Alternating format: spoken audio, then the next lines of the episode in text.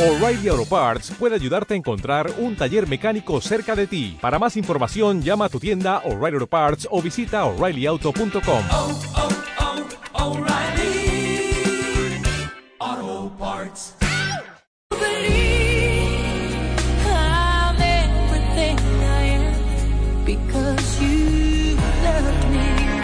CMM Radio. Somos la radio que te escucha. No cambies.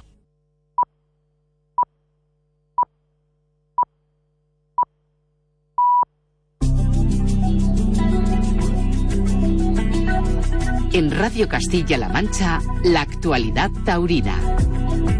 Muy buenas noches, es tiempo de toros en CMM Radio. Comenzamos el repaso a la actualidad taurina del fin de semana por la Plaza de Toros de Leganés, donde este domingo se celebró una corrida de toros en la que Emilio de Justo consiguió dos orejas del único toro que mató, en el que resultó herido. El pronóstico fue de posible fractura de las vértebras lumbares L5 y S1, pero afortunadamente el estudio posterior descartó dichas fracturas. También paseó un trofeo Juan Ortega y Enrique Ponce se fue de vacío. Se le dio un encierro de Núñez del Cubillo. Y en Cifuentes, Guadalajara, también corrida de toros que pudieron seguir en directo por Castilla-La Mancha Media. Sánchez Vara cortó cuatro orejas y tres Andrés Palacios y Miguel Tendero de toros de Arauz de Robles.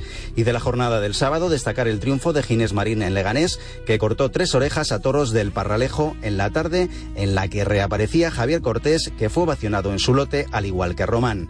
Y en Casas Ibáñez, el sábado, novillada que también pudieron seguir en directo por esta casa. Importante actuación de Tomás Rufo, aún sin pasear trofeos. Valiente e ilusionante actuación de José Fernando Molina, que consiguió una oreja de cada uno de sus novillos, y destacada e ilusionante tarde también de Villita, con un toreo personal y con gusto frente a sus dos novillos. Paseó las dos orejas del sexto y perdió otras dos con la espada en su primero. Se le dio un encierro de Adecurrucén y el cortijillo de juego variado. Hasta aquí la actualidad taurina del fin de semana. Les dejamos ya en compañía de José Miguel Martín de Blas con Tiempo de Toros Radio. Que pasen una feliz noche. Tiempo de toros con José Miguel Martín de Blas. Aquí estoy. Es tiempo de toros en Radio Castilla-La Mancha. No te puedes perder el programa de hoy. Vamos a rememorar la alternativa de un torero muy cercano. Un gran torero, líder del escalafón, con cuatro puertas grandes en su carrera. Un torero que tomó la alternativa un 9 de mayo de 2002. El padrino Paco Jeda, el testigo el Juli, los toros de Torrealta, la plaza Nimes. César Jiménez.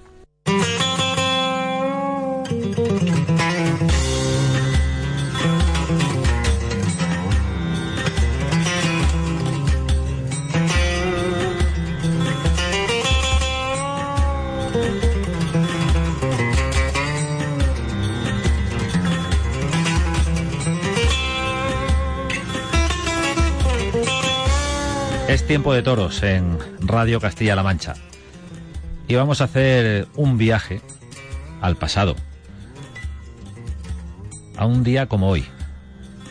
Nos situamos en un 9 de mayo. 9 de mayo de 2002. Plaza de Toros de Nimes, el Coliseo de Nimes. Y una alternativa. De padrino Paco Jeda, de testigo el Juli, los toros de Torrealta. Y el que toma la alternativa responde por César Jiménez. César, buenas noches. ¿Qué tal, José Miguel? Buenas noches. ¿Qué pasa, compañero del micrófono? pues sí, compañeros desde hace tiempo y por mucho tiempo, pero. Bueno, bueno. César, hoy es 9 de mayo. eh, yo creo que es una fecha como para celebrarla, ¿no? Media vida de matador de toros. Sí, sí, la verdad que es un día, pues bueno, bonito de recordar. Eh, yo siempre lo he dicho, es de los días más felices de mi vida. Pues eh, aquel 9 de mayo de hace ya casi, bueno, hoy 19 años. 19 años tenías también cuando tomas la alternativa. Así es, así es. ¿Qué recuerdas de, del día de Nimes, de, de lo que pasó en el viaje, de lo que pasó en la plaza que te dijo Paco Ojeda? Porque vaya padrino, ¿eh? Pues de auténtico lujo, yo lo creo. Sí, fue un año de su. eh, una reaparición que tuvo aquel año y tuve la gran suerte de poder compartir cartel con él en esa y en otras ocasiones, pero bueno, sobre todo la especial fue esa, ¿no? Que es un padrino de, pues de auténtico lujo, ¿no? Un revolucionario del toreo como es el maestro y, ¿Y que, qué me dijo? Pues eh, de- me gustaría estar un día con él y preguntarse porque es que no me acuerdo, la verdad. O sea, ¿Y tú crees que Paco como- Ojeda se va a acordar? Bueno, quizá seguramente tampoco, claro, pero bueno, a lo mejor tendría alguna frase estándar, ¿no? Estas que se dicen un poco y, y digo, ah, pues, ah, a lo mejor me dice, pues a todos les digo esto, ya está, pues eh, con eso me quedo, ¿no?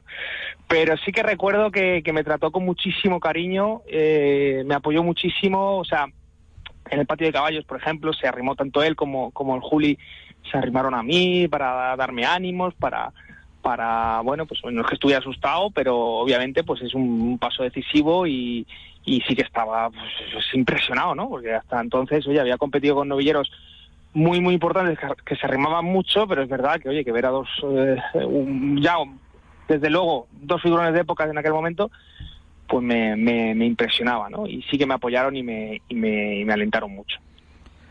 ¿Pesa el escenario? Ese coliseo de Nimes, con Paco Ojeda, ídolo absoluto en, en esa plaza, con el Juli eh, situado ya como máxima figura del toreo y que también había tomado la alternativa en Nimes. Eh, bueno, quizá con la perspectiva del, del tiempo sí que sí que veo que me podría haber pesado o que me debería haber pesado, ¿no? Pero en aquel momento la inocencia, la ignorancia también y, y sobre todo la ilusión eh, podía podía con todo y, y yo digo, tenía una ilusión tremenda por, por porque llegara ese día era es que recuerdo que pasé hasta muy poquito miedo, o sea, aquel miedo que pasas lógicamente todos los días que toreas, pero pero era tanta la ilusión que que fue, que como te digo, también muy, muy fruto de la inocencia y de la, y de, de la ignorancia seguramente. El atrevimiento, ¿no? Que da la edad. Seguro, sí, sí, sí, sí. Estamos hablando con César Jiménez. Todos los aficionados eh, le escuchan, te escuchan, César, a través de Castilla-La Mancha Media, de los micrófonos de, esta casa, en las retransmisiones en directo. Pero hoy queríamos eh, hablar contigo como, no como analista, ni como comentarista, sino como torero, como el torero que eres. 19 años de una alternativa. Eh, ocurrió ese 9 de mayo de 2002, el cartel estelar con Paco Ojeda, con el Juli, con los toros de Torrealta. Ya nos has dicho que no te acuerdas de lo que te dijo Paco Ojeda, pero ¿qué pasó en la arena? ¿Qué pasó en tu alternativa? ¿Te, te acuerdas de la tarde? Sí, perfectamente. Sí, sí, me acuerdo. Pues que, bueno, mi primer toro fue un toro mm, que no terminó de romper, pero se dejó hacer muchas cosas. La verdad que estuve, pues, oye, pues con mucha entrega, con, con mucha disposición, como era lógico normal. Y, y luego el segundo toro sí me dejó, sí me dejó expresarme, expresarme más, un toro muy bueno y la verdad que, bueno, pues te- triunfé. Tri- Triunfamos los tres, ¿eh? Porque eh, recuerdo las actuaciones de, de del Juli, sobre todo la de la de la de Paco Ojeda, la del maestro que fue fueron sensacionales. O sea, el maestro con el segundo toro estuvo sublime y bueno, si afortunadamente para mí lo pinchó y solo cortó una oreja, pero si no, no se hubiera borrado, ¿eh? Aquel día. Afortunadamente para ti, aquí entra el tema de la competitividad, ¿no? La Claro, competencia claro. que, que late en cada tarde de toros, porque el buenismo eh, está muy bien para las frases hechas, pero hay una feroz competencia. Totalmente, sí, sí, hombre, y, y si te llevas bien con algún compañero eh, y, y te cae bien y, oye, pues que quieres que triunfe, pues por supuesto que es así, pero siempre por debajo tuya, ¿no? Y, y aquel día, pues fue fue un poco así, el Julio le cortó dos orejas al segundo toro, yo corté tres a la postre, me- eh, fui el triunfador y el, y el maestro eh, eh, Paco Ojeda cortó una oreja, pues ya digo, lo pinchó, sino yo creo que aquel día acaba con, con los dos, porque estuvo francamente bien. ¿De qué color ibas? Blanco y oro, blanco y oro, como no podía ser de otra manera. Porque lo marca la tradición. A mí me gusta, sí, me gusta cumplir un poquito las las eh, el protocolo, bueno, eh, obviamente no es obligatorio, pero pero es bonito, ¿no? Tomo, tomo una tentativa de forma tradicional. ¿Y luego te lo pusiste más veces? Sí, sí, claro, estaba tieso, como para no usarlo, ¿no? Lo usé todas las veces que pude y, y luego, pues bueno, pues es, es, eh, lo guardo, por supuesto, porque luego después ha tenido más usos, eh, lo, han, lo han usado otros toreros, pero pero yo se los he dejado con, bueno, concretamente el debut de, de Francisco José Espada de Luces, pues fue con ese vestido. Y se lo dejé con, con, la, con la condición de que, oye, que me lo devolviese lo, en, el mejor estado posible, que estuviera hecho mm, eh, trizas porque se hubiera arrimado mucho, pero que siempre me lo devolviese.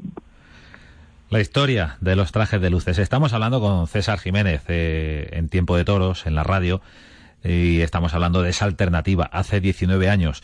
Eh, insisto en el, en el dato, hace 19 años y César tenías 19 años, es decir, la mitad de tu vida como matador de toros. Sí. Da un poquito de vértigo, ¿eh?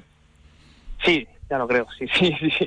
Pero bueno, los años pasan, la vida es así y, y también es bonito, ¿no? Contarlo y, y bueno, y al final esas cosas, esos recuerdos cogen solera.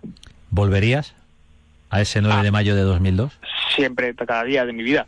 Eh, como te digo, es uno de los días más felices que yo que yo he vivido como, como torero y como persona. Y la verdad es que pues es eh, muchos recuerdos, mucho, mm, muchas emociones las que sentí y, bueno, y sí, sí, probablemente volvería sin pensarlo.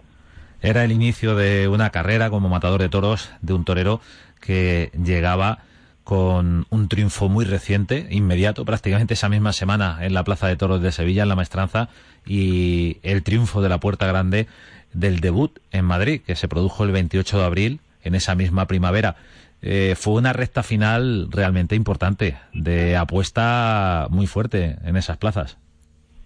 Sí, y además ha sido el momento mm, que, que yo he vivido como torero más pletórico. Ese, ese primer inicio, esos primeros meses de, aquel año 2002, toreé unas 15 novilladas eh, en todas las ferias y, la verdad que el nivel que yo tenía en, en aquel momento en la plaza era, eh, era fabuloso. Lo veía claro, me salían las cosas, eh, tenía suerte. Y, y bueno, y para rematar, pues efectivamente, eh, la, la encerrona de, mi presentación en Madrid, matando a los novillos de Fonteimbro y, y luego al domingo siguiente Sevilla y me despedía como novillero y la alternativa cuatro días después, ¿no? Habiendo pasado, como te digo, por Valencia, Castellón, eh, Barcelona, cuando era plaza de temporada, Zaragoza, que también era plaza de temporada, eh, no sé, Nimes en, en, en febrero, que entonces se hacía la, la feria de novilladas fabulosa, aquella feria de novilladas de febrero de Nimes. La del carnaval. Iba cerquita Sí, del, es, carnaval. sí, sí, sí. Entonces, bueno, en, to- en todas las ferias, en todas las plazas eh, de principio de año y, y bueno, la verdad que, que fue un momento muy muy muy dulce aquel, ¿no? Luego ya pues tomé la alternativa y bueno, también hubo continuidad y hubo triunfos importantes, pero pero como aquel lo- aquellos primeros cuatro o cinco meses de aquella temporada, no creo haber eh, vuelto a sentir eh, esas, esas sensaciones que tuve. Recordamos que el año anterior César Jiménez había conquistado el zapato de oro de Arnedo. Si es que esto es un no parar, César. A ti te da un poquito de, de- de vergüenza que te digamos estas cosas, pero, pero vaya Sí. líos que formabas. No, bueno, de novillero sí que tuve notoriedad, ¿no? Yo y, y aquel año 2001 que debuté con caballos a principio de, de, de temporada y fue un año intenso porque, bueno, eran otros tiempos, ¿no? Pero sí que sí que tuve notoriedad y tuve tuve importancia como novillero y, y eso que con la espada era el más malo del mundo, era, muy- era muy desigual, ¿no? Luego sí, luego ya le cogí el aire y tuve rachas buenas y rachas malas, pero pero no como aquellas tan malas que tuve de novillero. Aún así creo que tuve bastante notoriedad y, bueno, fue una temporada bastante exi- exitosa, vamos, una, una etapa de mi carrera bastante exitosa la de novillero. De novillero llegas con esa puerta grande de Madrid, que es la primera de, cuatro. Ahora vamos a, ahora vamos a, esos momentos. Tomas la alternativa y, y además, eh, digamos que vas lanzado, ¿no? Vas lanzado por los triunfos de novillero y también porque las temporadas eran muy distintas a las que ahora tenemos, eh, tenemos que ver. Bueno, ahora por el tema de la pandemia rarísimo todo, ¿no? Pero, pero la, última época del toreo no tiene nada que ver con aquello, ¿no? Había más toros, había más festejos. Totalmente. Eran, eran otros tiempos, ¿no? Para empezar, esas ferias de novilladas de principio de año, que en mi época pues, pues tuve la suerte de, de, de vivir, pues había, había novilladas en Vista Alegre, había el Encuentro Mundial de Novilleros de San Sebastián, había novilladas en Arnedo en marzo, lo que ahora se ha limitado el, el Zapato de Plata, pues había dos o tres novilladas picadas. Eh, en fin, había muchas cosas para, para, oye, para tener opciones, ¿no? Y, y, bueno, y yo las tuve. Pero sí que es verdad que de Matador, dentro de, que salió Hombros de Valencia el, año que tomé la alternativa de novillero. En Castellón, bueno, no salió Hombros, pero cortó una oreja. En Nimes salía Hombros en febrero. En, en, en el Encuentro Mundial de Novilleros llegué a la final. En, en Murcia, que había una novillada también el sábado de Gloria, corté cuatro orejas. En Barcelona corté orejas. O sea, tuve bastante éxito. Tomé la alternativa con cierta fuerza y, y me quedé parado. No, no, no volví a torear hasta una sustitución. Bueno, sí, toreé otra corrida en Nimes, es verdad, que estaba anunciado dos tardes por aquel triunfo de febrero, pero luego no, no toreé hasta una sustitución en, en, en Burgos. En un, un mes y pico después. ¿Y eso a cómo lo de- procesas? Pues eh, la verdad que me costó, ¿eh? me costó bastante porque yo pensaba que las cosas iban a ir un poquito más rodadas y encima me apoderaba una casa importante como era entonces Simón Casas y Enrique Patón.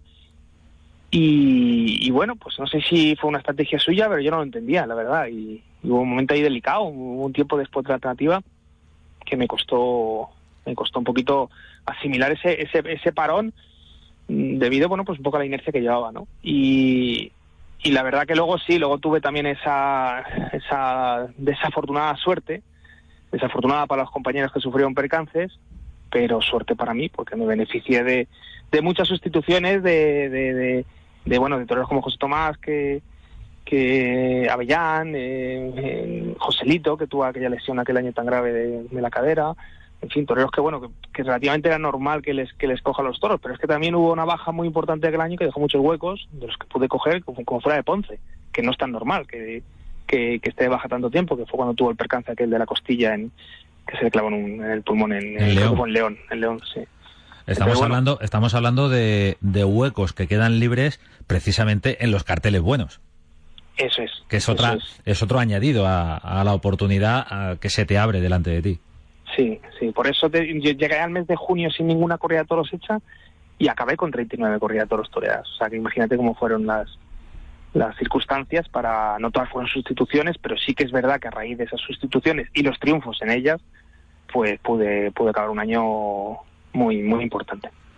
Mucha gente nos recuerda, César, que durante dos temporadas, 2003 y 2004, es decir, las dos siguientes, eres el líder del escalafón de matadores.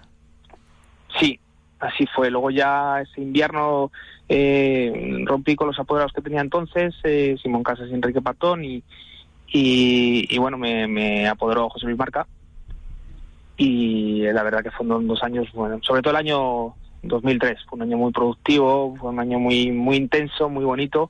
El año 2004 toré mu- mucho, pero en, en lo personal fue más, más costoso. Pero toreaste más incluso.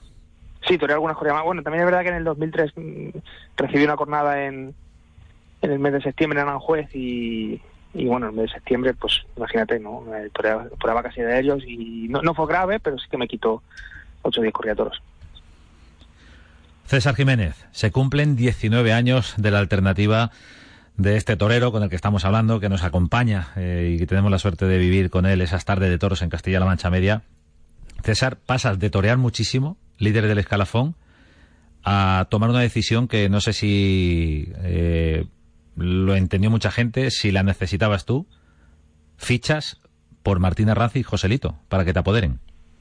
Sí, sí, sí, como te decía, en el año 2004, que toré mucho, toré 106 corridas de toros, o 104, ya no recuerdo, eh, pues no, no fue un año fácil, fue un año que en lo personal no me, no me encontraba no me encontraba bien y, y me costó mucho echar la temporada para adelante. Sí fue una temporada exitosa y, bueno, hubo cosas importantes, pero pero no era lo que yo estaba buscando. Y, bueno, aquel invierno, entrando un día en casa de- del maestro, de Joselito, pues eh, la verdad que hablando con él, yo creo que nos encontramos algo mutuamente y, y bueno, me, me de- decidí ir por ese camino y ellos también conmigo.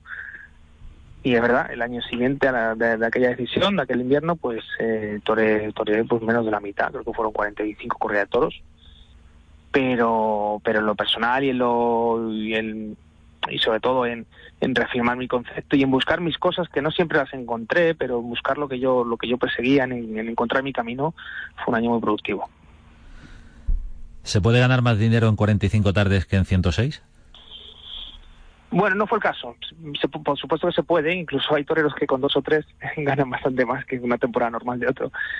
Pero no, no fue tampoco el caso porque es verdad que aquel año confirmé en Madrid. Enrique Martín Arranz es un hombre pues que, oye, que ha apoderado eh, siempre figuras máximas del toreo y es un hombre que, que apuesta por el triunfo de los toreros para poder él luego defender en, en los despachos lo que de verdad valen sus toreros. ¿Qué quiero decir con esto? Pues que aguantamos mucho eh, digamos, las contrataciones a después de Madrid. ¿no? En Madrid Había confianza. eh, había confianza, sí. De hecho, había cortado a Asunto en Sevilla, en Valencia salió hombro, en fin. Fue un año, un comienzo de año también muy bueno, pero en Madrid, pues, oye, pues no terminaron de rodar las cosas. Eh, tuve un triunfo en la mano eh, relativamente importante, pero pinché un toro. Entonces, eh, bueno, pues aquello se quedó ahí.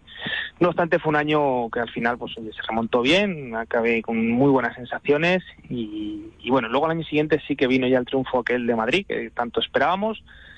Eh, y ahí sí que, bueno, aparte de torear algunos corredores más, eh, sí que me rentabilizó económicamente Enrique Martínez Arran, yo creo que muy bien.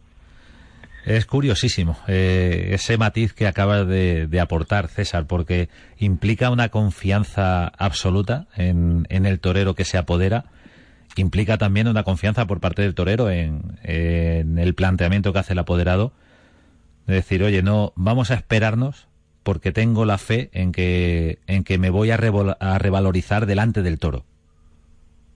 Sí, Sí, sí, bueno, como te digo, Enrique era un hombre de, es un hombre de, de apoderar a figuras máximas y, y, claro, por eso hay que, tiene que haber un trabajo en invierno y una mentalización y, por supuesto, una confianza en, las, en el talento y, y, en, y en la disposición, no, ya, no, ya no en la plaza del torero, sino la disposición de verdad de dejarse matar cada día de entrenamiento para, para llegar preparado y mentalizado de verdad a esos, a esos días a esos días clave, ¿no? Y, y la, la, la tuvieron en mí, yo la tenía en mí primer año por circunstancias no salían las cosas, pero el siguiente año ya, ya vino el triunfo ese de Madrid que, que bueno, sin ser completo, porque fueron eh, tres tardes las que toré a principio de, bueno, el domingo de resurrección y dos tardes en San Isidro, la tercera tarde en San Isidro, la verdad que las cosas rodaron mal, pero, pero bueno, eh, obviamente fueron dos puertas grandes seguidas que, que nos dio valor. El domingo de resurrección con una corrida de Sorando y sí. luego la corrida de Victoriano del Río en San Isidro, bajo la lluvia.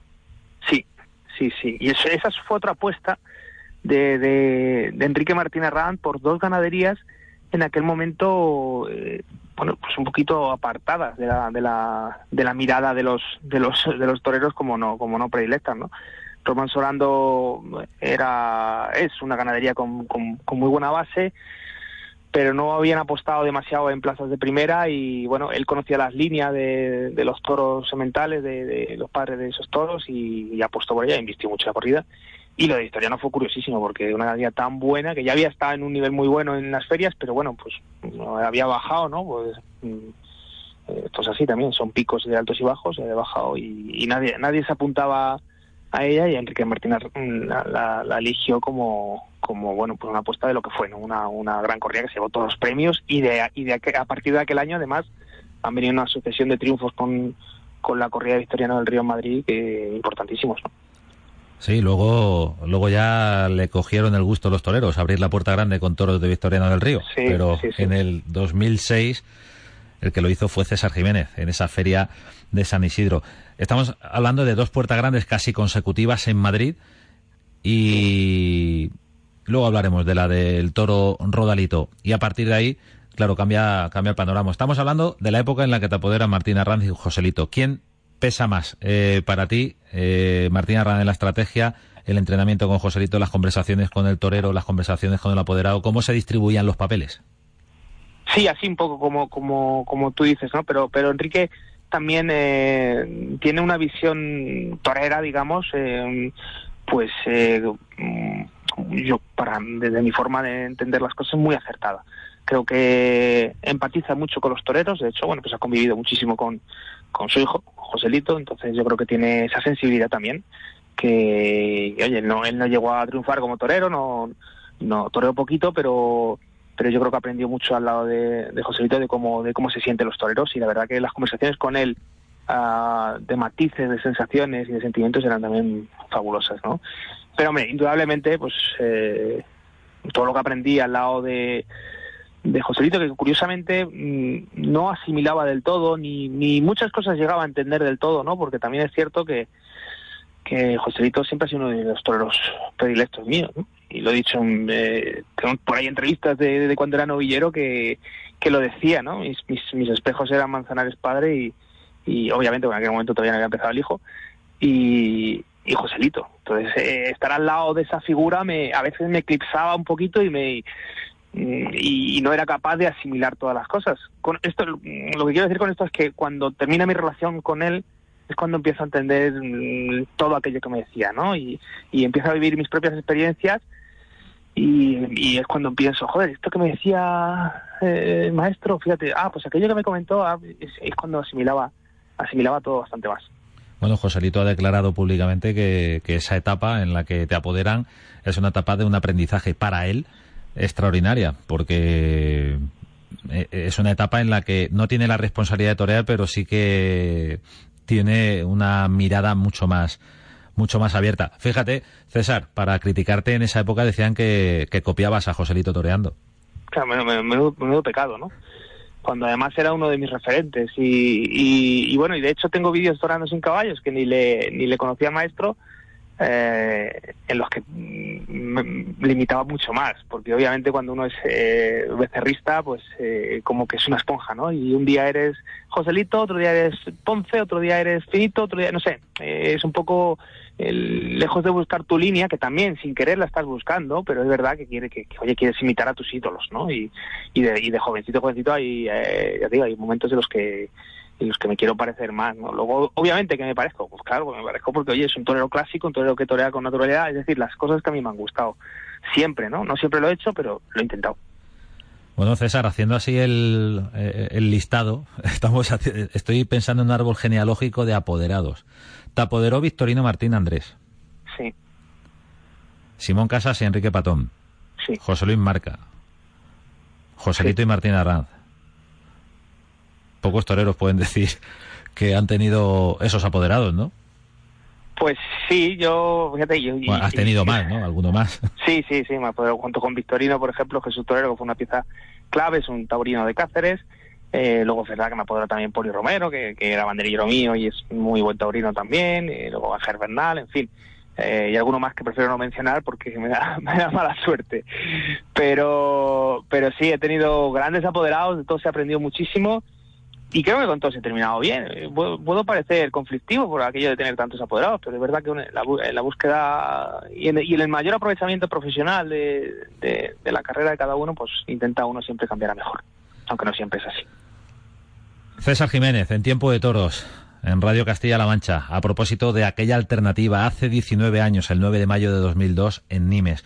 Hemos hablado de la Puerta Grande de Novillero en Madrid, de las dos siguientes Puertas Grandes de Matador de Toros en Madrid en el año 2006. Y nos vamos a 2011 y al Toro Rodalito de Peñajara. ¿Es tu mejor faena en las ventas? ¿Es tu tercera Puerta Grande de Matador de Toros? ¿Esa es tu mejor faena? Bueno, puede ser quizá la más intensa, la más eh, rotunda en un momento dado, por aquello de la transmisión del toro, que tuvo muchísima, tuvo muchísima profundidad, fue un toro excelente. Eh, pero yo con- en sensaciones eh, me, me hubiera me quedo con la, con la segunda de, de- del toro de domingo, perdón, de, de domingo, me voy a la confirmación de, Manzanares, que fue mi segunda corrida madrino. La del toro de Román Sorando, de, de- Del domingo de del domingo de Resurrección. resurrección, eso es. Eh, quizá esa hubo cosas eh, que se acercaban a lo que yo a lo que yo pensaba. Esta de Rodalito la verdad que fue muy intensa, mm, fue profunda por momentos, pero luego hago ah, muchos días, lo pienso y analizo muchas tardes, pero aquella en especial, y iba a decir que me faltaron, pero lo que realmente me pasó fue que me sobraron cosas. Me sobraron, me sobró cierta presión de la necesidad de triunfo que tenía aquel día, y, y quizás sin esa presión creo que hubiera expresado más todavía yo.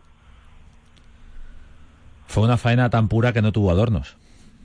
Claro, claro, pero por, precisamente por eso, ¿no? Porque no quería equivocarme en hacer algo que, que o sea, sobre todo de mitad para adelante. ¿no? Eh, no quería cometer errores. Eh, y uno no puede torear pensando en que, va, en que vas a cometer errores, ¿no? Uno tiene que sacar todo y, y si gusta bien y si no, pues no pasa nada. Pero no podía tampoco co- mm, correr ese, ese riesgo de que si no gustara no pasara nada. No tenía que triunfar como fuera porque dependía mucho de, de aquello para aquella última remontada que tuve, ¿no? Que desafortunadamente luego las malas decisiones fuera de la plaza, pues no, no, no hice que sacaran, que sacara partido de aquello. ¿Cuáles fueron esas malas decisiones? Bueno, pues al acabar ese- aquel año cambié de apoderado, me apoderaba Ángel Bernal, es un- una familia Bernal, son unos eh, taurinos es un- magníficos, unas personas eh, sensacionales, y cambié por un apoderado que, que, que no quería mencionar antes, que era Cerolo, que bueno, que oye, que lo personal fenomenal y, me trataron bien, pero profesionalmente, bueno, pues o tenía mucho trabajo porque tenía muchas plazas, pero no me atendió como, como yo esperaba y como yo merecía en aquel momento. Bueno, pues Lo estás contando en Tiempo de Toros, en la radio. César, hemos hablado de tres puertas grandes en Madrid, de la alternativa en Nimes con Paco Jeda y el Juli, de la otra puerta grande de Novillero en las ventas, de las dos orejas a un toro de Torre Estrella, si no me equivoco, en Sí. Sevilla. Dos orejas de un toro en Sevilla no las corta cualquiera. Pero hay una plaza con la que siempre has tenido un idilio especial y es Valencia. Sí, sí, sí. La verdad que es una plaza en la que triunfa mucho. eh, ¿Cuántas Y- puertas grandes? Pues eh, no, no lo sé, la verdad no me acuerdo muy bien, no sé si son 12 o 14 o 13, no, no lo sé muy bien. ya, ya has perdido la cuenta, como el Viti con las puertas grandes de Madrid, ¿no? Eh, Bueno, sí, no, ojalá no fuera, fuera, no, pero, pero la, la verdad que las sensaciones en esa plaza ha habido de todo, ¿eh? No, no, para, para ser honesto, no siempre han sido tan buenas, precisamente por esa, esa, mm, esa cosa que tenía la gente conmigo de verme triunfar. Eh, cada día parecía que tenía que ser una obligación ya triunfar, ¿no? Y a veces esa presión me, me, afectaba y no siempre me soltaba y, y toreaba todo lo relajado que, que uno quisiera, ¿no? Pero hombre, dentro de tantas tardes en Valencia, bueno, tampoco han sido tantas, ¿eh? Porque realmente mm, eh, creo que ha habido dos tardes más o tres en las que he toreado que solo corto una oreja y una única tarde en la que no corté ninguna oreja. O sea que no he toreado más de 15, 16 corredores en Valencia. Digo que tantas tardes dan para mucho y ha habido días realmente preciosos y- y, bueno, pues una de las mejores tardes de mi vida también la recuerdo ahí. Uno de los momentos en los que he aprendido más en la plaza también lo recuerdo allí.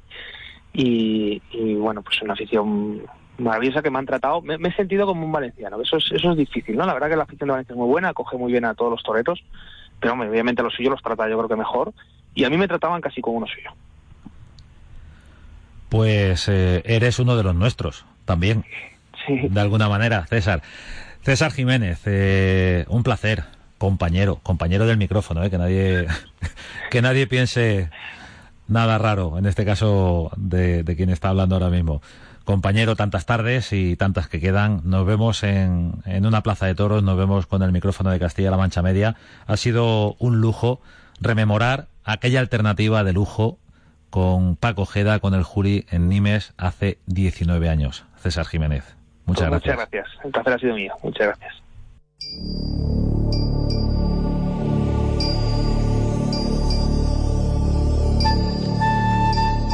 César Jiménez, matador de toros. Alternativa el 9 de mayo de 2002. Nimes, Paco Ojeda y el Juli. Hoy lo hemos recordado en Tiempo de Toros.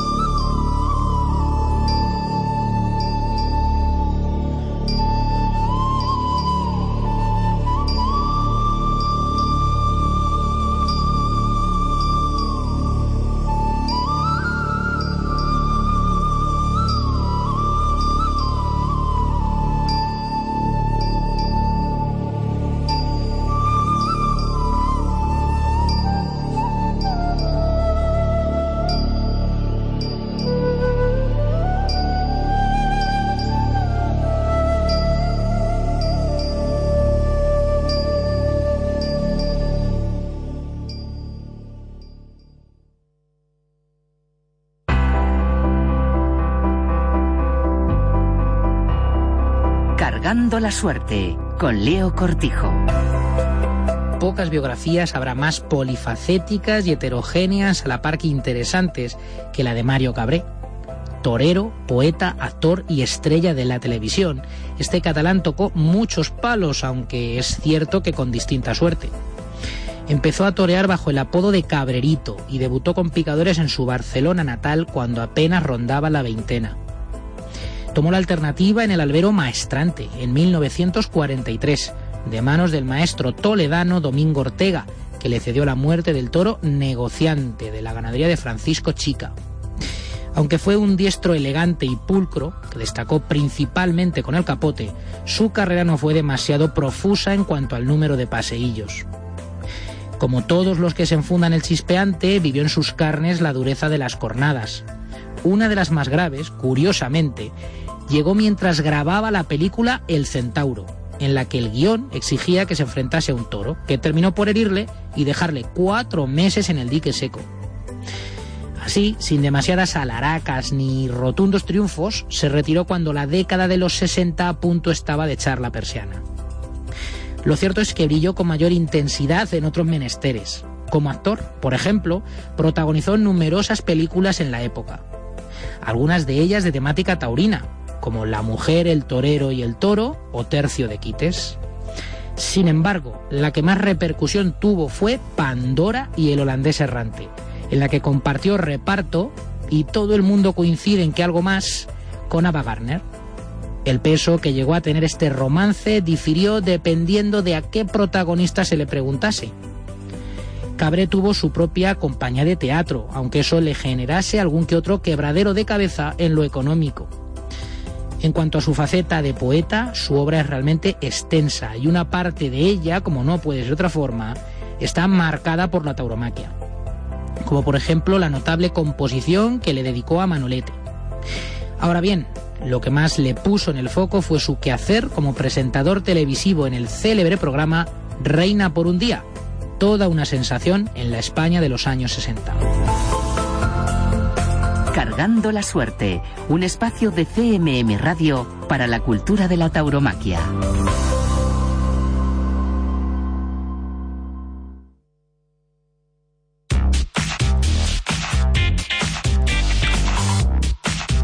En CMM Radio recordamos lo mejor que tenemos. Un recorrido por los programas de la radio de Castilla-La Mancha Media. On my mind, on my mind, on my mind, on my mind, there's a thing that I can't explain. And I'm quiet, yes, I'm quiet, very quiet, really quiet, most of my time. Aquí comienza Solo con Música, con Juan Solo.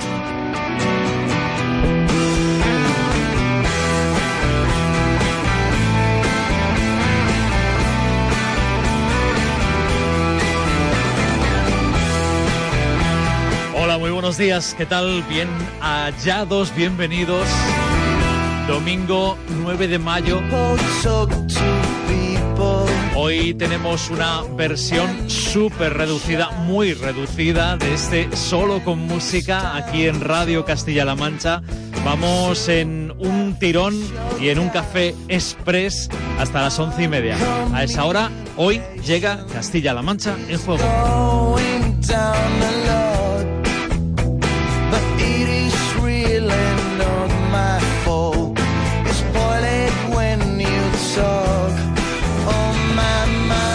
Así que vamos a aprovechar estos 25 minutos escasos para eh, traer aquí algunas de esas canciones que nos ha ido dejando este 2021, un año en el que están llegando cosas muy ricas, muy buenas.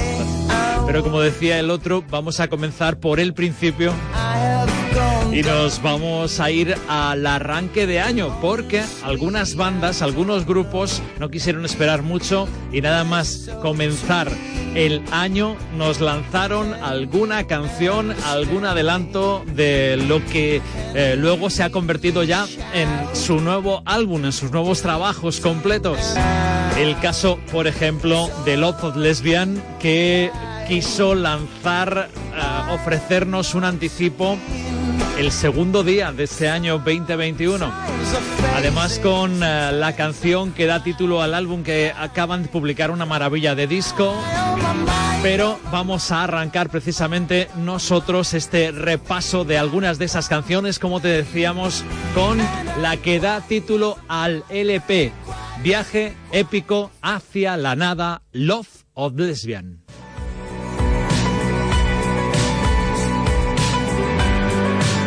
Casi 25 años de carrera. Este es su octavo álbum de estudio. Muy buen arranque con ellos, muy buen arranque de año. Esta mañana al despertar, cuando me llegó un acorde fatal, sellaste el pasaporte al nunca jamás. Tú me sale gritar un no, hermano de hambre, mi héroe del Baix, tu alma sigue intacta en ese local pero la línea que muy pocos quieren cruzar. Tú la saltaste hoy, ¿con qué noticia empiezo? As a new Western Union customer, you can enjoy a $0 transfer fee on your first international online money transfer. Send money to your family and friends back home the fast, easy, and reliable way. Visit westernunion.com or download our app today to get started, and your first transfer fee is on us. FX gains apply, not available for credit cards and transfers to Cuba. Services offered by Western Union Financial Services Inc. and MLS 906983 or Western Union International Services LLC and MLS 906985.